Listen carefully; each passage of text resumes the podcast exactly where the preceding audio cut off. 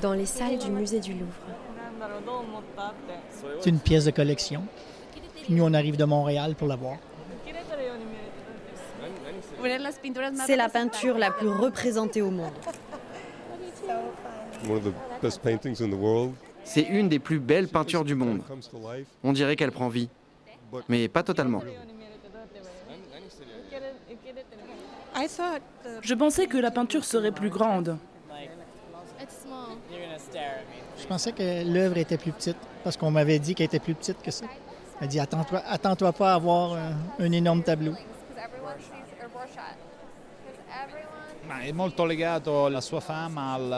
Sa notoriété est très liée au fait d'être un portrait très mystérieux et énigmatique. Beaucoup ont essayé de comprendre l'énigme derrière ce portrait.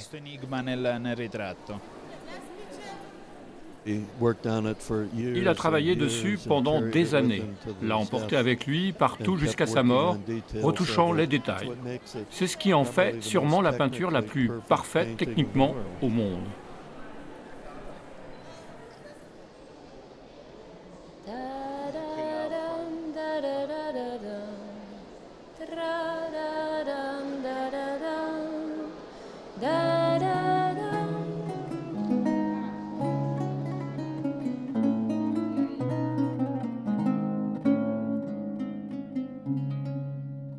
Quand la peinture raconte Léonard.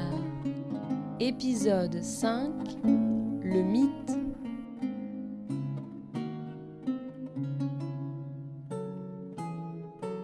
La Joconde s'appelait Lisa Gherardini.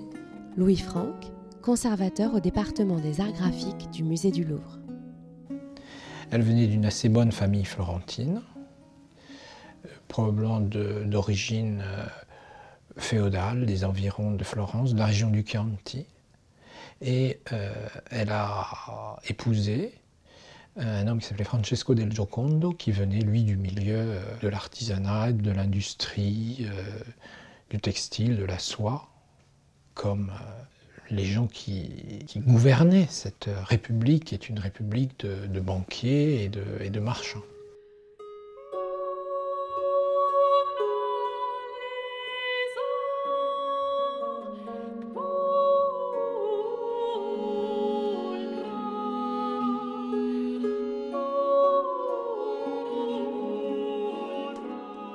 En cette tête, qui voulait voir combien l'art peut imiter la nature le pouvait aisément comprendre, car les plus petits détails que la finesse permet de peindre y étaient contrefaits.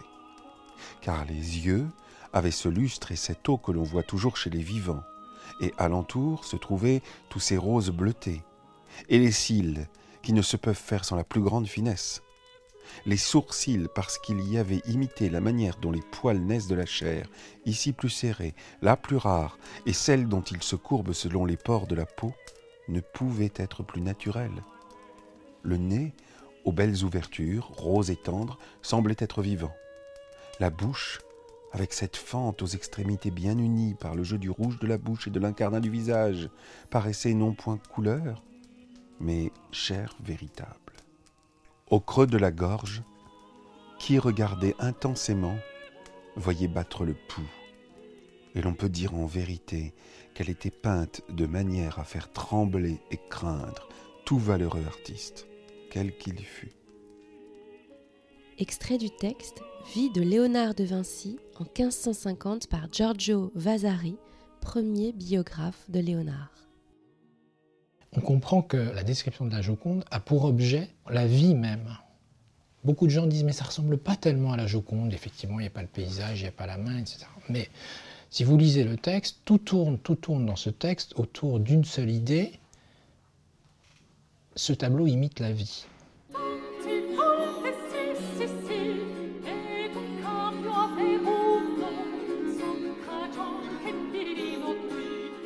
C'est euh, pulsation, humidité, chair, poils, carnation, euh, etc.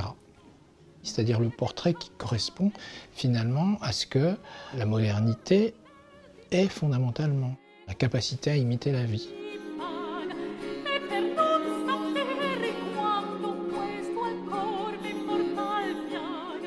observer, quand on regarde le tableau, la bouche, les yeux, nez, le, passage de l'ombre à la lumière dans la joue, c'est éblouissant.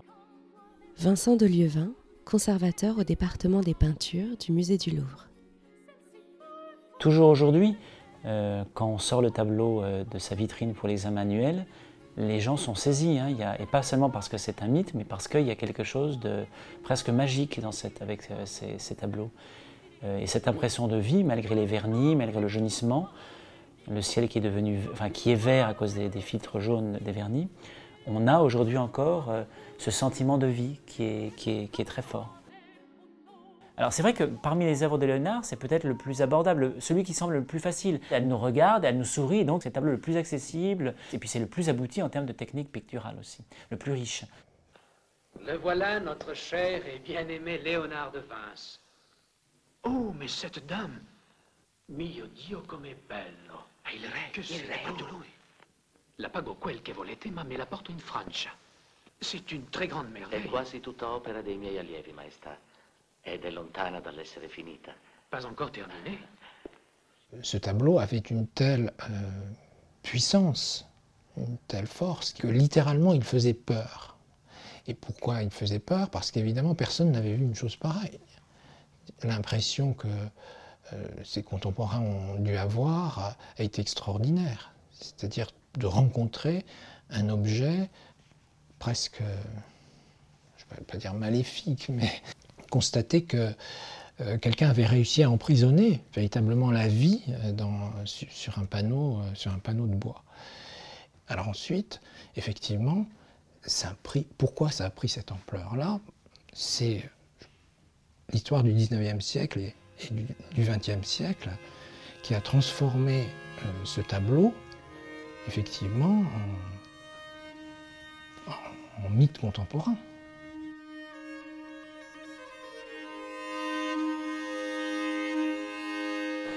Et à partir de là, bah, le délire, le mythe euh, n'a cessé de grandir et donc on, a, on l'a pu regarder comme euh, un chef-d'œuvre de la peinture euh, de la Renaissance italienne, mais plutôt comme une image recélant des secrets, un mystère. Alors l'idée du mystère de la Joconde, la Joconde recèlerait un mystère, donc une chose qui aujourd'hui c'est effroyable.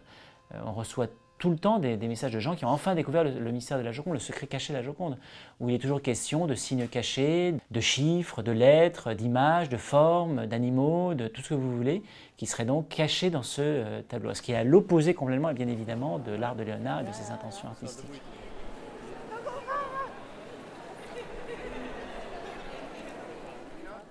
C'est une victime de son succès, de sa... c'est un mythe et donc les mythes sont difficiles euh, à voir. C'est comme si je vais euh, à un concert d'une pop star, je vais être déçu parce qu'en fait je ne vais pas la voir.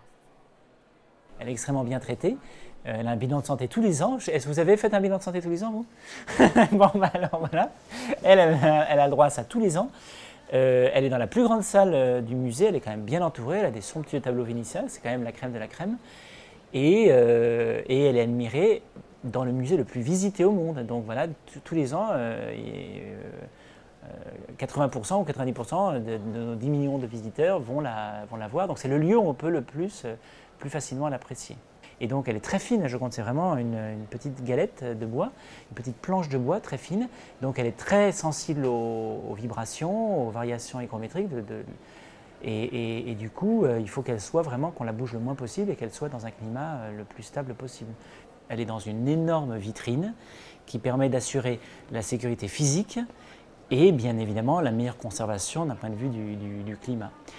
Et on a de plus en plus de, visiteurs, euh, on a dépassé les 10 millions, et donc euh, le nombre d'admirateurs est tel qu'on est obligé de la mettre dans la plus grande salle, isolée sur un immense mur, où effectivement, ce qui est disproportionné par rapport à ses, proportions. Donc effectivement, quand on entre, on est loin on y accède difficilement. Euh, en plus, on est dans un. Euh, voilà, il y, a une hauteur considérable dans cette salle. Il y a aussi de très grands tableaux, des tableaux. Juste en face d'elle, il y a les Noces de Cana, qui fait 70 mètres carrés. Donc, vous voyez, le, la différence est quand même notable. et donc, elle, elle paraît petite. Effectivement, on la voit de loin. Mais en réalité, c'est un très grand tableau. Léonard a choisi un panneau de 79 cm sur 53 et donc ce qui lui permet de représenter son modèle euh, à échelle humaine. Lorsqu'on la sort de sa vie, lorsqu'on la voit, en fait, elle est à la même taille que vous. Donc c'est un très grand portrait.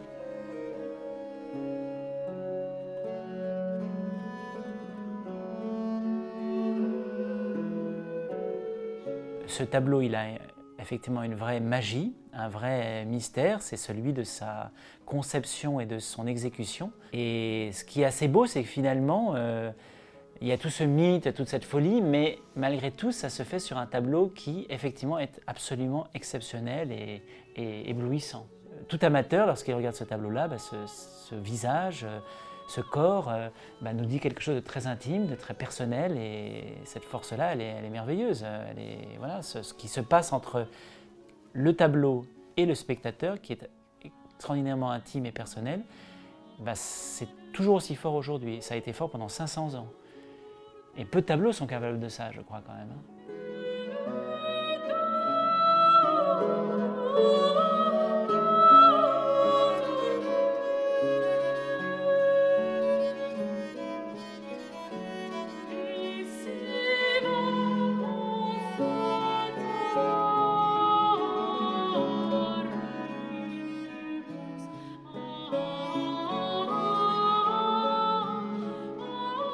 Venez d'écouter Quand la peinture raconte Léonard, cinquième et dernier épisode, Le mythe.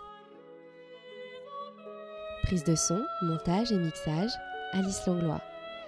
Avec les voix de Betty Fréré-Odara et Florian Sidbon. Les extraits musicaux sont tirés de l'œuvre Leonardo da Vinci, La musique secrète, composée par Denis Raisindadre et interprétée par l'ensemble Dulce Mémoire. Ce podcast a été produit et réalisé par Caroline Langlois pour le Musée du Louvre.